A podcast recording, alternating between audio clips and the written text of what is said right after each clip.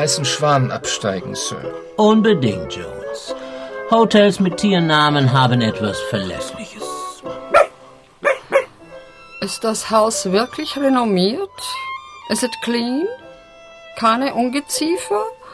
Und ein Water-Closet? Ich weiß es nicht, Lady Elizabeth, aber die Lage ist unüberbietbar renommiert und prominent.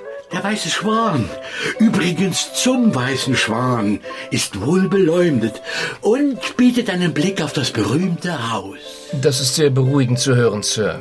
Ist es das nicht, Madame? Ohne Frage, lieber Jones. Wir lieben berühmte Häuser. Aber ein Water-Closet sollte durchaus sein. Gestatten Strelo aus Jena. Bibliothekarate. Sir Keith Mayer, Lady Elizabeth Mayer. Mein Name ist Jones, Sekretär von Sir Keith. Weimar. Weimar. Das große Weimar. Endlich. Weimar. Weimar, endlich. Weimar, wir sind da. Fortune oder Die Tücke des Objekts. Hörspiel von Ingomar von Kieseritzky. Was für ein Kaff. Was für ein ödes, müdes Kaff. Wenn es regnet, sieht es noch schlimmer aus. Im Winter, wenn er streng ist, ergibt sich eine gewisse Anmut. Schlimm ist es bei großer Hitze. Wegen der Miasmen. Miasmen? Mephitische Dämpfe auch? Was zum Teufel sind Miasmen, Jones? Ungute Ausdünstungen, gnädige Frau. Was für eine Reise. Herrgott, Liz, dein Köter rammelt wieder meinen rechten Stiefel. William, stop it. Exzitation der Sinne. Es muss am Klima liegen. Ich sterbe ohne Watercloset. Die Herrschaften sprechen ein so makelloses Deutsch und sind doch ohne Zweifel nicht von hier. Leicht zu erklären. Mein Großvater war Deutscher, meine Frau findet alles Deutsche faszinierend, Gott weiß warum, und Jones hat in Germany darauf studiert. Das ist schon alles. Das sind ganz außerordentliche Einblicke, die Sie mir gestatten. Ähm, Und Sie wollen an diesem Locus Memoriae Ihre Studien treiben? Ja, ja, wir haben ja eine ganze Menge zu erledigen. Das ist schon denkwürdig. Let's go! Aber Sie werden an diesem sonderbaren Ort einen Totenführer, ich will sagen, einen Dragomann brauchen. Sie kennen sich in Weimar aus? Freilich, ich kenne es seit 1831 mit einer Unterbrechung in Jena bis zum heutigen Tag. Und heute ist der 3. August 1854. Sämtliches totes, halbtotes oder lebendes Inventar. Das ist gut, sehr gut, das ist unübertrefflich. In der Tat ganz ausgezeichnet. Ein Glücksfall. Ja, wirklich. Pardon, bitte. Ich sterbe vor Neugierde. Was denn eigentlich suchen Sie?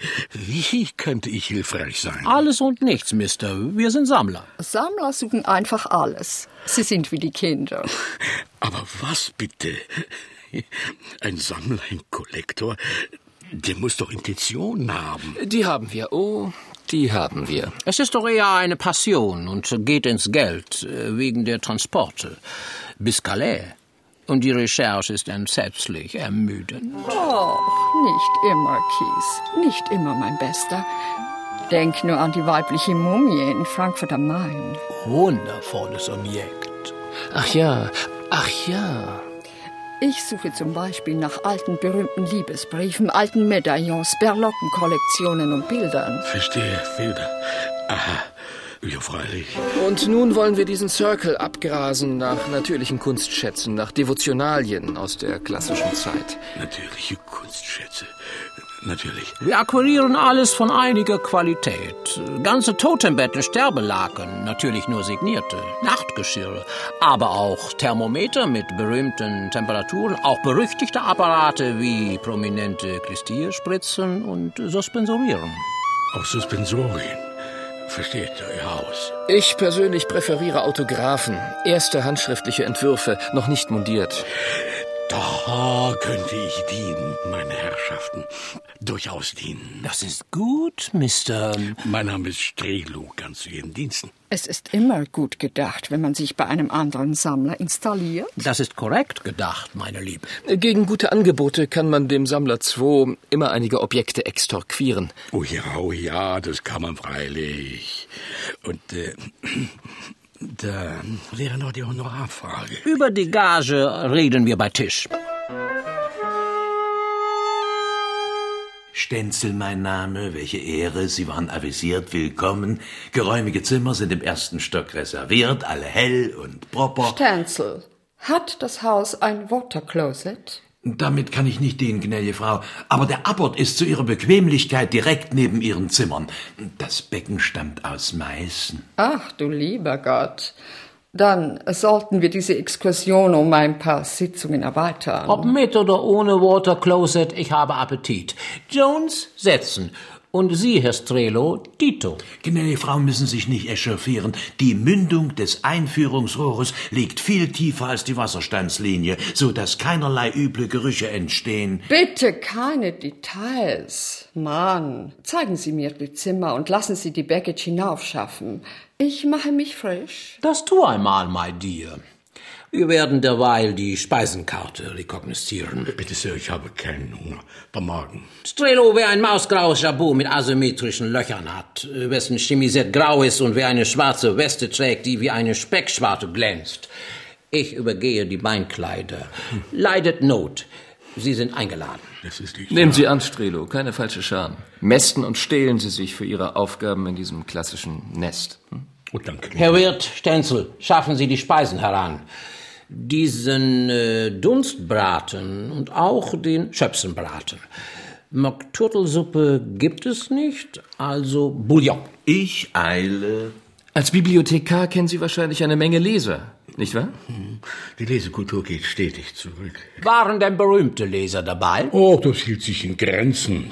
Die hatten eigene Bibliotheken. Wie gerieten Sie in Not? Schicksal oder persönliche Nachlässigkeit? Ach, Mr. Jones, der Etat wurde gestrichen und die Bibliothek wurde öffentlich versteigert. Ich hätte gerne eine Bouteille Bordeaux. Wir haben nur hiesige Weine, Salle Unstrut eben. Sauer, aber ehrlich. Wer von Ihren berühmten Benutzern der Bibliothek lebt denn noch? Eine Namensliste wäre nicht schlecht. Dann nehmen wir einen leichten roten Schweizer. Oh ja, oh ja, die Schweiz, freilich. Höhen und Tiefen, Schlünde und Schrönde. Der Mann muss etwas essen, er ist nicht bei Verstand. Wir sind auch an alten Schartheken interessiert. Will sagen, alten Büchern. Salle Unstrut oder Bier? Stout Porter Guinness? Mit welchen Lesern in der Bibliothek pflegten Sie geistigen Verkehr? Wie bitte? Mit diesen und mit jenem, da kam viel zusammen. Was für Bier? Hatten Sie erotische Stiche oder Kupfer, Emphase oder Atergo in Ihrer Sammlung?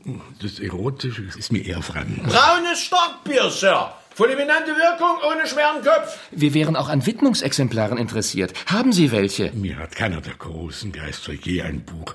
Nein, Right, braunes Starkbier. Hatten Sie zufällig eine Aretino-Ausgabe mit den Illustrationen von Moldavi?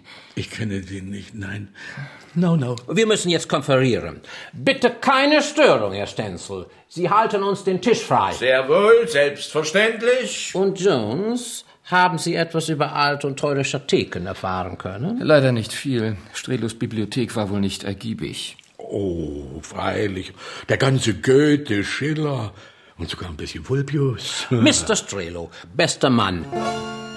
Wo lebt und befindet sich der größte Sammler hier? Die genialste Sammlerexistenz Der ausgedehnteste Miniaturkosmos erlesener Objekte oder Subjekte. in Weimar. Och, nun ja.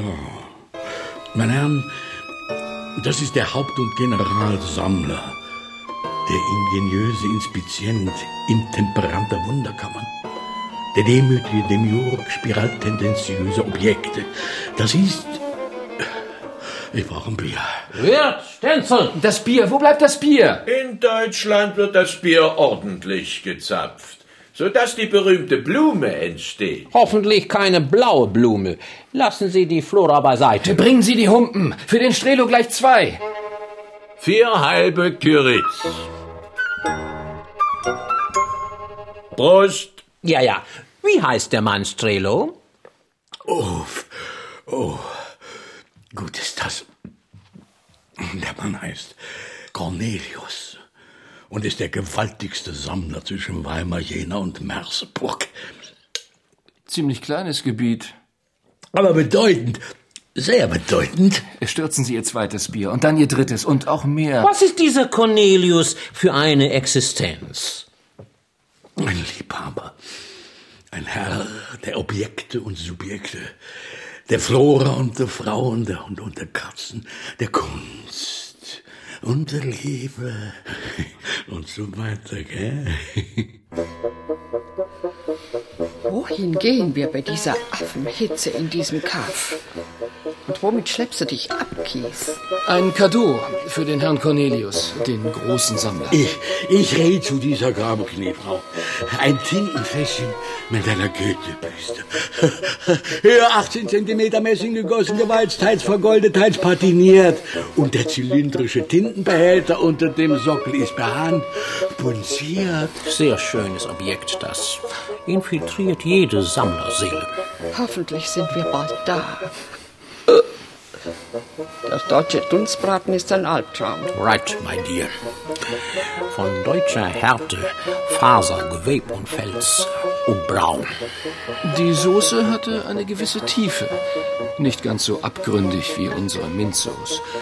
Aber immerhin. Der Dunstbraten war wie ein Gedicht von Klopstock freilich. Von himmlischer Tiefe und im Kern religiös. Die Soße allerdings nur national. Strelo, was für eine Sorte Fleisch war diese horrible Materie? Die Materie war Beef. Rind. Wir sind nun da. Dies ist das Haus des Cornelius. Hier stellt sich denn doch die Honorarfrage. Sollten alle Objekte konvenieren, so zahle ich Ihnen 100 Pfund. Wie viel wäre diese Summe in Talern?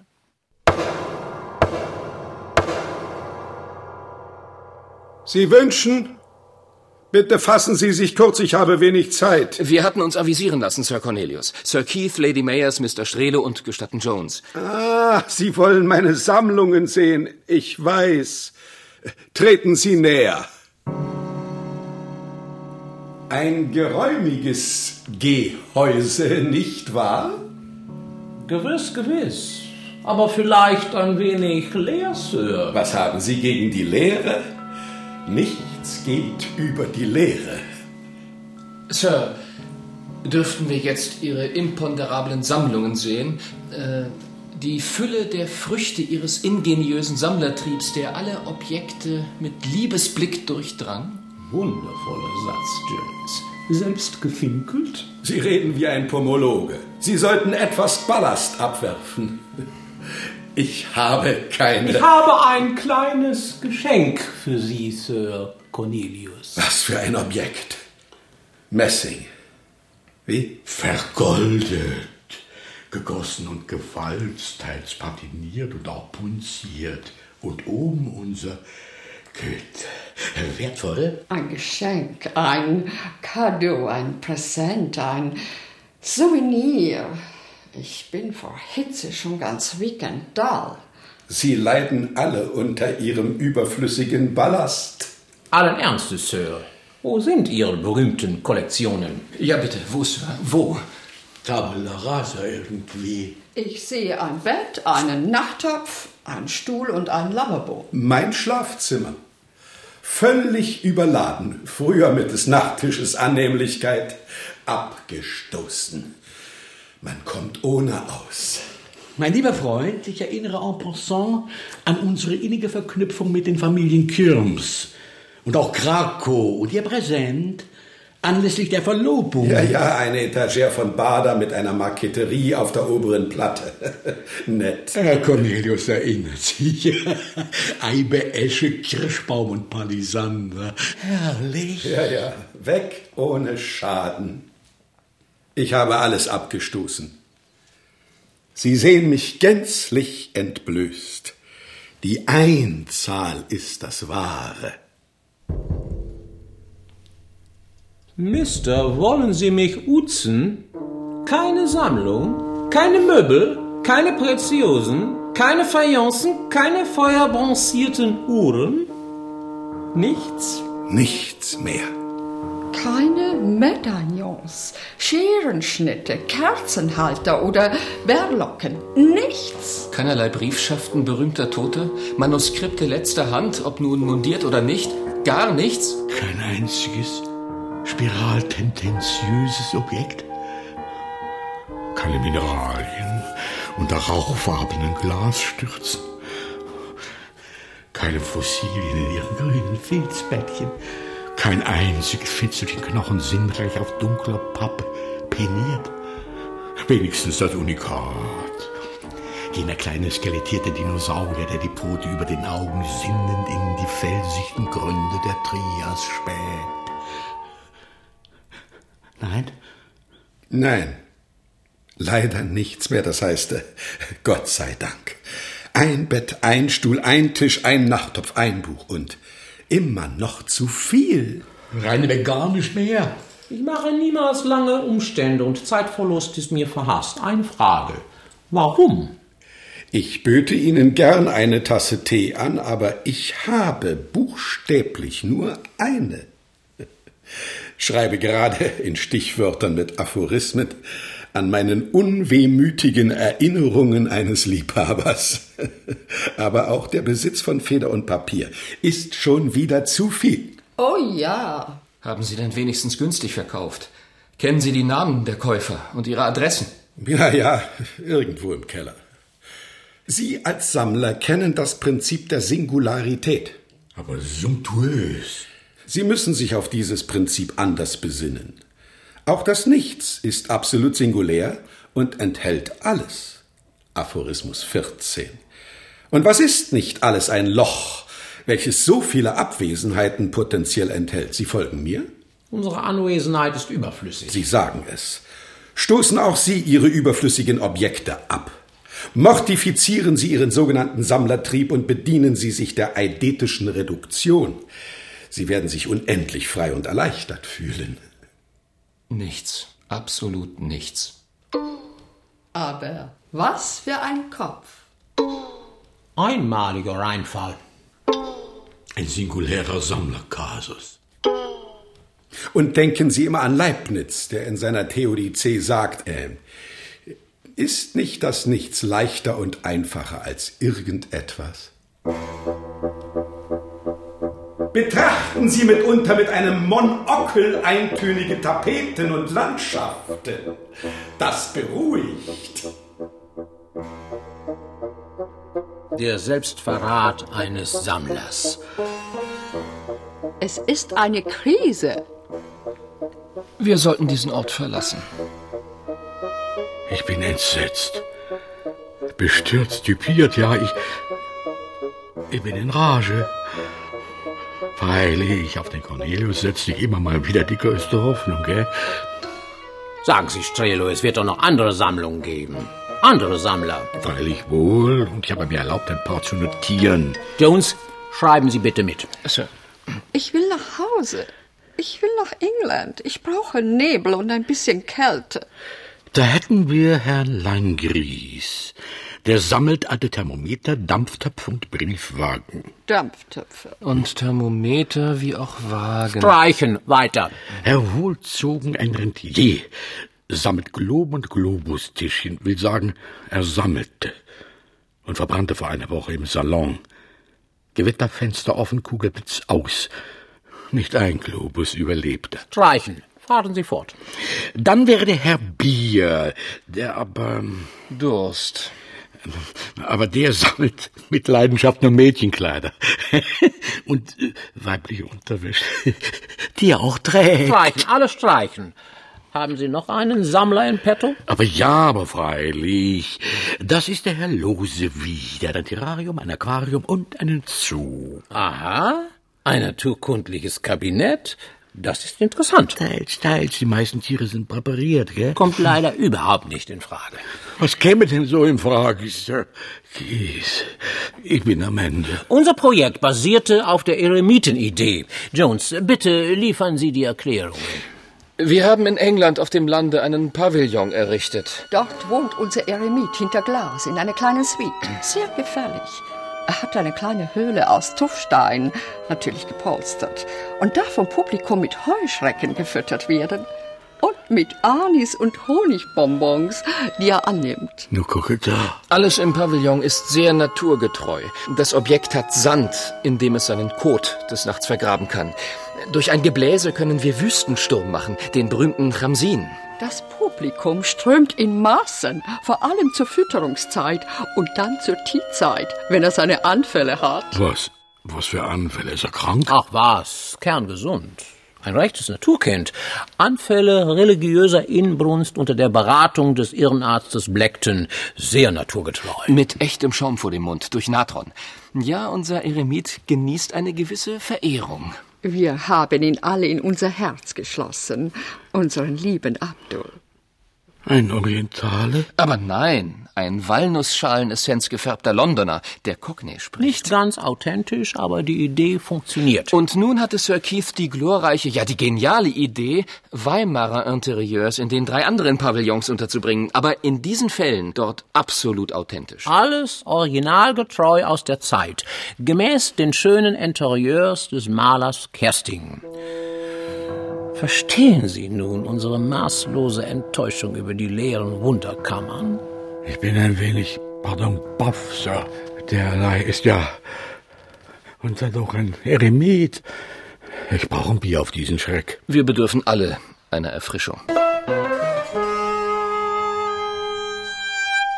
Herr Stenzel, eine Flasche Saale, Unstrut und vier Gläser. Oh Gott, Sir Keith. Wir müssen uns alle geißeln. Das dient der geistigen Hygiene. Ich ziehe mich einen Moment zurück. Prost, meine Herren. Oh Gott. Nun, mir schmeckt er als Einheimischer beinahe gut. Aber, aber ich bin immer noch so in Rage, dass ich nicht schmecke. Dieser Cornelius hatte gar nicht so Unrecht. Reductio im Einzelnen ist dadurch eine gewisse Singularität. Wie meinen Sie das, Sir? Diese Ideen mit der Reductio, der Befreiung durch Lehre etc. sind gänzlich kontraproduktiv. Sagen Sie bitte, Sir, wollen Sie in den klassischen Interieurs auch Menschen haben? Also lebend, Inventar? Das Ausstopfen von Menschen ist leider auch in England verboten. Man könnte wirklich reduzieren. Ein Eremit in einem Pavillon, ein klassisches Interieur mit einer Person. Wie der Kunsthistoriker Elmer zu mir sagte, lebende Bilder, reine Anschauung. Ein Bote brachte eben von Herrn Cornelius dieses Billett für Sir Keith. Die Null ist die Königin, aber die Eins ist die Vizekönigin. Herzlich Cornelius. Postskriptum besuchen Sie den Sammler Winter, der berüchtigt ist durch seine Kollektion von klassischen Devotionalien aus der großen Zeit. C. -Punkt. Ich bin ganz baff, aber immer noch in Rage gewissermaßen. Dieser Bursche Cornelius ist völlig plemplem, wenn Sie mich fragen. Mad. Ruhe, ich denke. Dieser Wein reinigt enorm. Nun weiß ich, warum die Deutschen so sind, wie sie sind. Du lieber Himmel. Wer ist Winter, Strelo? Und was sammelt Winter? Bitte sagen Sie nicht Nachttöpfe, tote Mäuse oder anderen Schund. Herr Winter ist Schriftsteller, lebt in der Nähe des Jakobfriedhofes und, und schreibt an einem Werk. Bitte, Strelo, Tempo, sonst gibt's keinen Wein mehr. Anna Maria Winter 73, weichen Gemüts, gleichwohl hart in Sachen Herzenswarm und tränenselig Hundehasser. Wie sympathisch. Schrieb oder schreibt an seiner Ästhetik der letzten Dinge. Das kann er halten, wie er will. Aber was sammelt der Mann? Ich weiß es nicht. Ich weiß es wirklich nicht. Kein Wein mehr, nichts. Erst Leistung. Reduzieren Sie Ihr Interesse auf Leistung. Right, right. Sie begeben sich Stantepede zu diesem Winter. In einer Stunde möchte ich wissen, was der Mann hat. Als Sammler, als Autor und Mensch. Ab!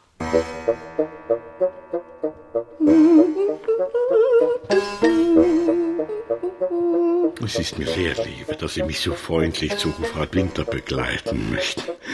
Unser einem fehlt ja doch der Schläfke. Sie sind ein Solitär mit Feinschliff.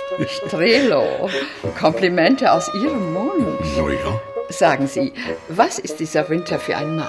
Eine beneidenswerte Existenz, Kniefrau. Durch eine Porzellanmanufaktur reich geworden, fing er früh zu sammeln an. Dann erwartet uns endlich eine veritable Sammlung? Hm, das kann ich nicht sagen, gnädige Frau. Der Hofrat, der sammelt, pardon, Damen. Das heißt Mädchen und Frauen. Oh. Der Herr Hofrat wohnt sehr schön in einem Eckhaus mit Blick auf die Ilm. Sieh an, ein Frauensammler. Und wie alt ist der Heros des Eros beiläufig? Um die 70. Gute Güte, Strelo. Existenz Winter, Hofrat, schreibt an einer Ästhetik der letzten Dinge. Ist ein Frauenkollektor, hasst Hunde. Das ist schon alles. Devotionalien? Unvorgreiflich. Ließe sich vorstellen, dass sich Cornelius einen Scherz mit uns im Hinblick auf seine Reduktio zumutet? Kann sein, kann nicht, wer weiß. Gottlob verfasste ich das Billet an Winter eigenhändig. Sir Keys und der Sekretär Jones sind allzu verbohrt. Freilich, sehr gut, gnädige Frau. Die weibliche Intention ist doch immer... Es bewölkt sich rapide. Wie schön. Vielleicht ein Gewitter und dann Abkühlung. Die Natur ist mir zuwider. Alle ihre Erscheinungen sind störend. Vor allem die Sonne. Da ist die Ilm, da ist das Haus, da ist der Hofrat vor seiner Haustür. Seventy? Ein schöner Mann mit löwengelber Mähne. Ein alter Löwe. Unbewahrt? Oh ja, seine Frau Mutter starb vor zwei Jahren mit 94 Jahren. Die Leber. Alkohol, aber kein Wort, gell? Psst. Chère Madame, willkommen. Ihr Billet war charmant.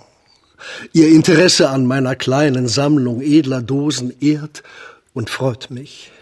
Edle Stoffe wie Kristall, Quarz, Beryl oder Antimon affizierten mich schon immer, lieber Hofrat. Ich habe mir eine sargförmige Vitrine bauen lassen mit 40 Abteilungen. Glaskabinette, in denen die teuren Exponate ruhen dürfen. Wie sinnig. Ich habe Ihnen einen wahren Dosen- und Büchsenjäger mitgebracht, den Herrn Strelo. Nein, wie charmant, der Herr Strelo, dem die Welt eine bedeutende Bibliographie zur Raupenzucht verdankt. Oh, diese Arbeit kannte ich noch nicht. Seidenraupen.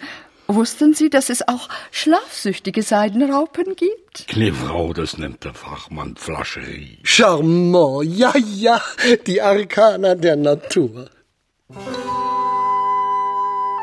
Und hier ist sie, die Vitrine eingefasst mit schwarz gebeiztem poliertem Birnenholz.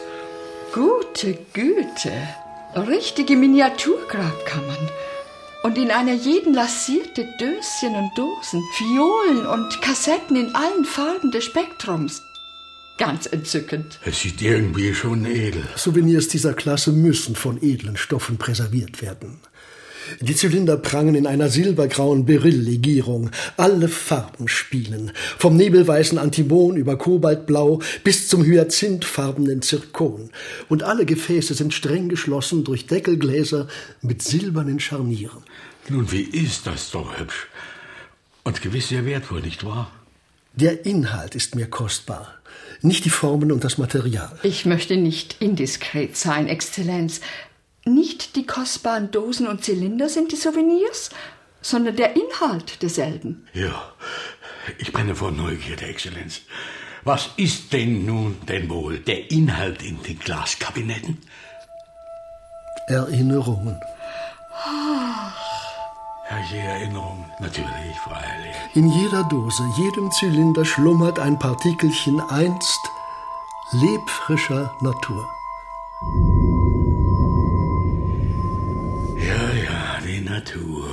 Wie romantisch.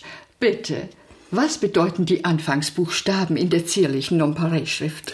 Chère Madame, das sind die Anfangsbuchstaben der Vornamen aller verflossenen Geliebten. Oje, verflossen also. Wie? Nehmen wir zum Beispiel diese kobaltblaue Büchse, in der der Halbmond eines Fingernagels schlummert. Das war Marie-Louise, die auf eine unendlich attraktive Weise reizlos war. In jenem Gläschen mit der Antimonlegierung ruht, trocken wie zu Lebzeiten, die Zunge von Amalia. Mein lieber Winter, ich bin mehr als entzückt.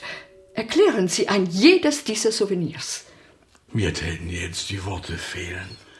Das ist ja eine ganz extraordinäre Sammlung. Ach, meine Liebe, das dauerte Stunden.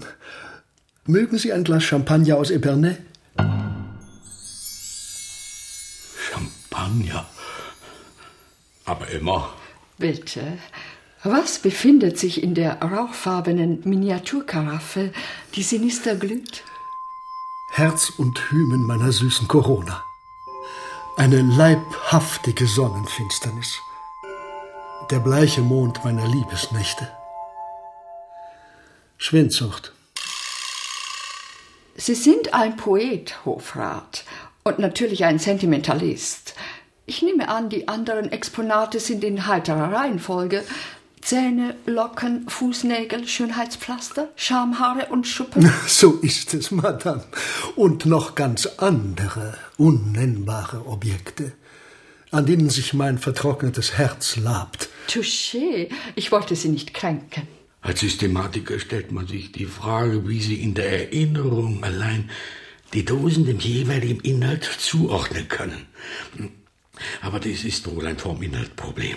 Ich habe immer auf das Register gesetzt. Wir müssen uns verabschieden. Bye bye, mein Freund, und hüten Sie Ihre Schätze.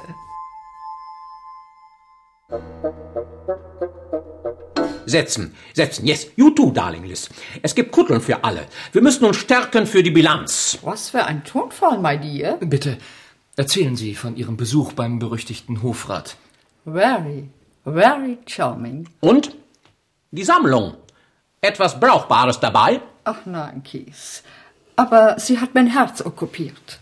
Die Biere, meine Herrschaften, damit die Kutteln schwimmen. Kutteln. Meine Mutter machte ein paar Kutteln. So wurde ich Bibliothekar. Ich sehe keinerlei Logik, Strelo. Aber was sind Kutteln?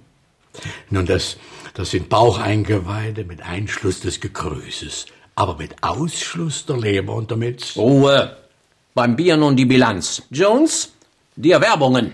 Well, die Akquisition, well. Platons Bart erstanden in Athen, vier Kuckucksuhren aus Tirol, eine Bullenspermapumpe aus Bozen, zwei Ofenschirme, lackiert, florales Muster, eine weibliche Mumie, das heißt weibliche Leiche, mumifiziert, leider zerfallen, das Pariser Kopfkissen, Kopfkissen? Sie sammeln auch Kopfkissen? Nicht alle, Herr Strelo, nur besondere. Das Pariser Kopfkissen hat eine romantische Geschichte. Eine junge Dame betäubte ihre Eltern und Geschwister, skalpierte sie und füllte ihr Kopfkissen mit den Haaren. Herrje, die armen Menschen. Was wurde aus ihnen? Sie tragen natürlich Perücken. Weitere Posten, Jones? Vier Perücken und der ausgestopfte Dodo aus Amsterdam. Nothing more. Idiotische Akquisitionen für die Pavillons. Jones, wenn Ihnen nach dem Bier und den Kutteln kein genialer Einfall kommt, sind Sie entlassen. Ja, ja, das Leben. Soll und haben. Liebesfriedhöfe, Kopfkissen und ganz plötzlich Kutteln. Ah, Das sind schon Geschehnisse und Begebnisse, die man nicht jeden Die Kutteln kommen. Tribes, God. Why did my summer not begin? Pardon, O'Shaughnessy. Mir fällt nichts ein. Kein Gedanke, keine Idee. Alle entlassen. Ich. Ich hätte da eine Idee. Das Keimchen einer Idee sozusagen. Sie wollen doch nicht wahr Lebendmaterial. Also der Pavillon soll Menschen enthalten. In ihrem originalgetreuen So-Sein. Right, right, right. Sprechen Sie. Wie schön, mein lieber Strelo. Leicht erotisiert durch die Vintage Collection wird es eine vorzügliche Idee sein. Lassen Sie hören, bitte. Nun, Eremita im englischen Pavillon ist berühmt geworden. Aber wie wäre es mit einer Existenz, so im lebendigen Museum, die schon berühmt ist? Ich denke da an Eckermann. Der lebt noch? Ja. Das wäre freilich eine gute Person in einem weimarischen Interieur à la Kerstin. Sie sind ein Genie, Strelo. Right. Wir sind bei Ackermann avisiert. Elizabeth ist dekoltiert, Jones ist, hoffe ich, präpariert, Strelo ist insinuiert und der Köter enthusiasmiert. Und Ihr Eckermann liebt wirklich die Vögel, Hunde und den Deutschunterricht für bildungshungrige Engländer? Ja, freilich, die Vögel. Er liebt, pflegt, hegt und isst wohl alle. Der Hund macht mir Sorgen. Ist die Idee wirklich gut? Er liebt alle Tiere, Sir. Ich darf rekapitulieren. Ich bin Amateur-Ornithologe, will meine Brockhaus-Erstausgabe signieren lassen und schenke ihm den Hund William. Danach die Verhandlung. Sie müssen diesen alten Kerl um den Finger wickeln, Jones. Liz hat recht. Keine englische Trockenheit. Strelo, wie gut kennen Sie dieses Literaturrelikt? Wir benetzen einmal im Jahr am 22. März gemeinsam unsere Bämser durch Tränen im Mausoleum. Wir sind da. Markt Nummer 6. Jones, bitte. Brillanz, Charme und Geistesgegenwart? Sie sollten dringend einen Gusto-Vogel besitzen, Herr Jones. Der Peter schätzt Vögel, die sprechen. Raven, klassisch, ein Rabe muss es sein. Name? Corvus Corax. No, no, der persönliche Name, den Jones ihm anhing. Palinurus. Perfect, my dear. Und Sie, lieber Strelo, machen die Honneurs. Was für schöne Käfige. Mahagoni. Mit geterechselten Balustern und Gittern. Aus Frankreich? Jawohl. Wir sind sehr glücklich, hier zu sein, mein lieber Herr Eckermann. So. Sie sollen exzellenten Deutschunterricht erteilen. Ach ja? Uns fehlt es an germanischen Idioms, Dr. Eckermann. Ach so. Äh, pardon, Doktor. In diesem Pagodenkäfig. Ist das ein Rotkehlchen? Nein, ein Gimpel aus der Familie der Finken. Aber ein Gimpel ist simpel. Mein Lieblingsvogel ist der Starling, der Star, auch Sturnus vulgaris. Der Star ist ein Schwätzer und ganz unerträglich gesellig. Was war das? Haben Sie dieses schauderhafte Geräusch gehört? Ein Geschenk, mein Lieber. Ein echter angelsächsischer Jack Russell. Er heißt William und ist die Treue selbst. Schauen Sie. Schaffen Sie mir dieses widerliche Untier aus den Augen! Husch, zurück in die Tasche. Welches ist Ihr Lieblingsvogel, Dr. Eckermann? Krähen, Eulen und Raben. Eben die Vögel mit Verstand und Maß. Maß ist überall gut. Bei allen Dingen. Goethe. Auch da hat er wohl recht gehabt. Jones, erzählen Sie doch die Geschichte Ihres Raben. Wie war doch sein Name? Er hieß wegen seiner Klugheit Palinurus. Wie der Steuermann des Odysseus. Er konnte fließend sprechen und äh, würzte seine Rede mit lateinischen Zitaten. Lateinisch, nicht Griechisch. Ja, das machen Sie manchmal. Hätten Sie die Güte, diese teure Erstausgabe Ihrer Gespräche mit Goethe zu signieren? Vielleicht mit einer Dedication. Später. Sage einmal, mein Lieber, du lebst mit deinen 14 Käfigen und der Voliere schon sehr beengt. Gell? Freut euch in dem engsten Raum. Was beglückt, es ist kein Traum. Ich hätte gern einen Raben oder deren zwei gehabt. Lieber Herr Dr. Eckermann, wollen Sie sich nicht verändern? Man verändert sich viel weniger, als man glaubt. Äh, der Rest des Zitates ist mir entfallen. Sir Keith und Sir Jones möchten Ihnen eine Lebensstellung in England anbieten. In England herrscht immer Nebel. Die Engländer sind Pedanten. Das Essen ist schlecht. Vorurteile, mein Lieber. Sie hätten einen eigenen Pavillon, einen eigenen Koch und könnten so viele Raben halten, wie Sie mögen. Das Gehalt ist groß, der Park idyllisch und mit Sir Jones könnten Sie oft über Vögel parlieren. Hm. Hm, hm, hm. England. Ein Pavillon? Raben? Ich wollte schon immer einen Ara. Sie kriegen zwei. Und Hunde? Streunen Hunde im Park? Nur ausgestopfte, Doktor. Alle deine Träume werden wahr. Du wärst saniert und salviert bis an dein seliges Ende. Ja, aber umsonst ist er tot. Was müsste ich denn tun? Ihr Job, die Tätigkeit wäre nicht mit Arbeit verbunden. Sie können sich souverän zelebrieren und präsentieren. Welche Möbel werden Sie benötigen? Möchten Sie lieber einen Schreibschrank mit Goldapplikationen oder einen Sekretärsnussbaum? Ihr Polsterdenkstuhl muss natürlich aus Mahagoni sein, mit schwarz gebeizten Adern. Oh ja, schwarz gebeizte Adern. Aber die Käfige müssen geräumig sein. Und die Futternäpfe aus Glas. Die Sitzstangen aus der Esche. Alles notieren, Jones. Futternäpfe aus Glas, Sitzstangen aus Eschenholz. Ist das nicht dein Glück? Greif zu, Fortuna ist ja hold. Greifen Sie zu, mein Bester. Sie werden da in unserem alten England eine erhabene Position einnehmen. Sie sind ein Auserwählter. Er muss dringend zum Coiffeur. In England, inmitten eines Parks, in einem Luxuspavillon, wirst du dein Geschick vollenden. Wie sagt unser alter Goethe, was gibt uns wohl den schönsten Frieden, als frei am eigenen Glück zu schmieden? Nicht unser Goethe. Mein Goethe, meiner. Jones wird sofort einen Vertrag aufsetzen. Du Glücklicher. Aber die Kanalüberquerung. Ich bin ein Charakter, der unweigerlich seekrank wird. Aber mein Lieber, ein Mann wie du, der sein Lebtag sozusagen geistig auf hoher See verbrachte, den wird der kleine Kanal doch nicht schrecken. Sie werden da im Pavillon ein göttergleiches Leben genießen. Den geselligen Austausch mit ihren Vögeln. Dass Sie mir nicht den Ara vergessen. Und es muss der hellrote Macao Arakanga sein. Kein anderer kommt mir den Pavillon. Und natürlich viel Verkehr und Geselligkeit mit geistvollen Gästen. Sie halten Hof. Sie sind ein Zentrum, ein intellektuelles, well? Aber ich empfange nur sehr selten. Und nie nach 17 Uhr. Die Vögel müssen ihre Ruhe haben. Selbstverständlich, schon notiert. Keine Besuche nach 17 Uhr.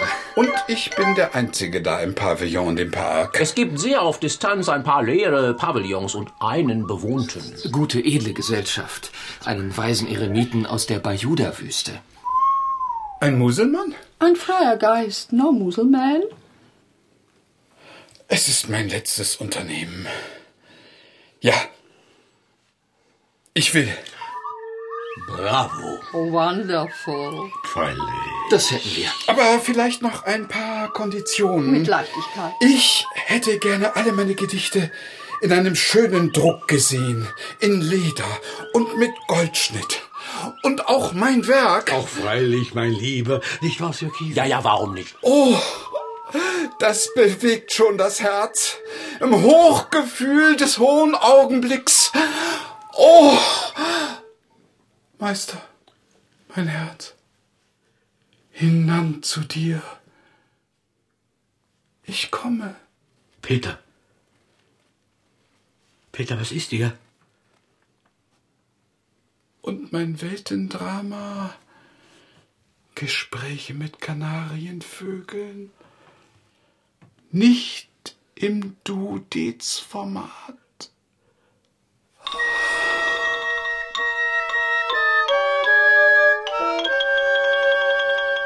Oh my God. What happened? Peter, was ist dir? Dem ist nichts mehr. Wirklich hinüber? Lothar, oh mein guter alter Freund. Nun wäre ja gewissermaßen die Stelle im Pavillon vakant, oder? Soll ich die letzten Worte notieren? So ein Ara wäre furchtbar teuer gewesen. Was hat denn der Mann zum Schluss noch gesagt? Moment, äh, Hochgefühl, Augenblick, äh, hoch, Meister und hinan. Äh, Ich komme. Nothing. Ich bräuchte nur meine Handbibliothek. Keine Haustierhaltung. Ein Hund wäre schön, muss aber nicht sein. So ein verfluchter Flop. So ein hoffnungslos romantischer Tod. Die Vorfreude hat ihn gefällt. Wir sollten gehen. Er wäre ein wirklich attraktives Objekt gewesen. Dumme Geschichte das. Oje, Hoffnung ade. Ach, Elend kommt zu ruhen Jahren. Shakespeare? Klopstock. Oh, dieser Liebstöcksgeschmack der Bitternis auf meinen Lippen. Ich, als weimaranisches Original in einer Tuffsteinhöhle in England. Peter, stell dir das vor. Ein Salon-Pavillon und täglich englisches Bier, Guinness oder Stout oder ähnliches oder was, nee. Aber wie sagt schon unser Goethe im Werther, alle Hoffnungen werden... Jetzt brauche ich einen Schnaps. Entschuldige, Peter, ich muss über dich. Alle Menschen werden in ihren Hoffnungen betrogen. Nein, enttäuscht. Mann, das Zitat, du. Getäuscht werden sie, die Menschen, und in ihren Erwartungen betrogen. Ja, jetzt stimmt's. Das Zitat. Du wärst bestimmt seekrank geworden, alter Freund Eckermann.